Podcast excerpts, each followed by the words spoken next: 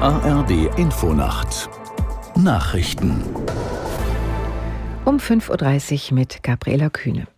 US-Präsident Biden hat der Ukraine weitere militärische Unterstützung in Aussicht gestellt. Er sagte nach einem Treffen mit seinem ukrainischen Kollegen Zelensky, das Rüstungspaket habe einen Gesamtwert von rund 325 Millionen Dollar. Aus der Nachrichtenredaktion Diana Batani.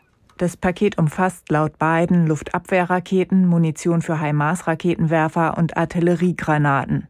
Die von Zelensky geforderten Attackams-Raketen mit bis zu 300 Kilometer Reichweite seien nicht dabei.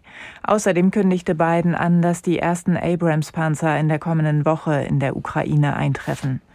Biden hatte den Kongress schon um zusätzliche Mittel für die Ukraine in Höhe von 24 Milliarden Dollar gebeten. In den Reihen der Republikaner stieß er damit auf Widerstand. Sie stellen jedoch im Repräsentantenhaus die Mehrheit. Chinas Regierung hat erneut zu einem Ende der Kampfhandlungen in der Ukraine aufgerufen. Vizepräsident Han sagte während der UN-Generaldebatte in New York, die Einstellung der Feindseligkeiten und die Wiederaufnahme der Friedensgespräche seien die einzige Möglichkeit, die Ukraine-Krise zu lösen.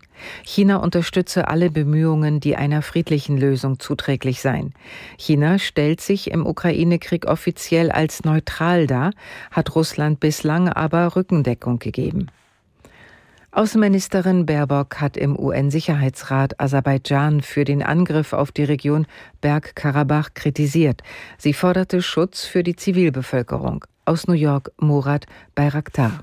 In der dringend einberufenen Sitzung warf Baerbock Aserbaidschan vor, es wolle mit militärischer Gewalt Fakten schaffen. Das Land trage die Verantwortung für den Schutz der Bevölkerung in Bergkarabach. Auch die Außenminister von Armenien und Aserbaidschan waren in der Sitzung des UN-Sicherheitsrats dabei. Der armenische Chefdiplomat sagte, Aserbaidschan gehe mit ethnischen Säuberungen gegen die armenische Bevölkerung vor. Der Außenminister Aserbaidschans wies den Vorwurf zurück und bezeichnete den breit angelegten Militäreinsatz seines Landes als lokale Antiterrormaßnahme. Die FDP wendet sich weiter gegen generelle Geschwindigkeitsbegrenzungen für den Straßenverkehr. Der Abgeordnete der liberalen Länders sagte im Bundestag, mit seiner Partei werde es kein flächendeckendes Tempo 30 in Innenstädten geben. Die geplanten Änderungen im Straßenverkehrsgesetz waren erstmals Thema im Parlament. Nach dem Entwurf können Kommunen einfacher als bisher Tempo 30 Zonen und Radwege einrichten. Das waren die Nachrichten. Das Wetter in Deutschland am Tage in der Osthälfte abziehender und an den Alpen teils anhaltender Regen.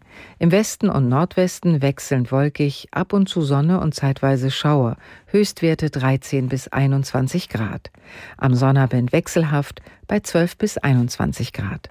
Es ist 5.33 Uhr.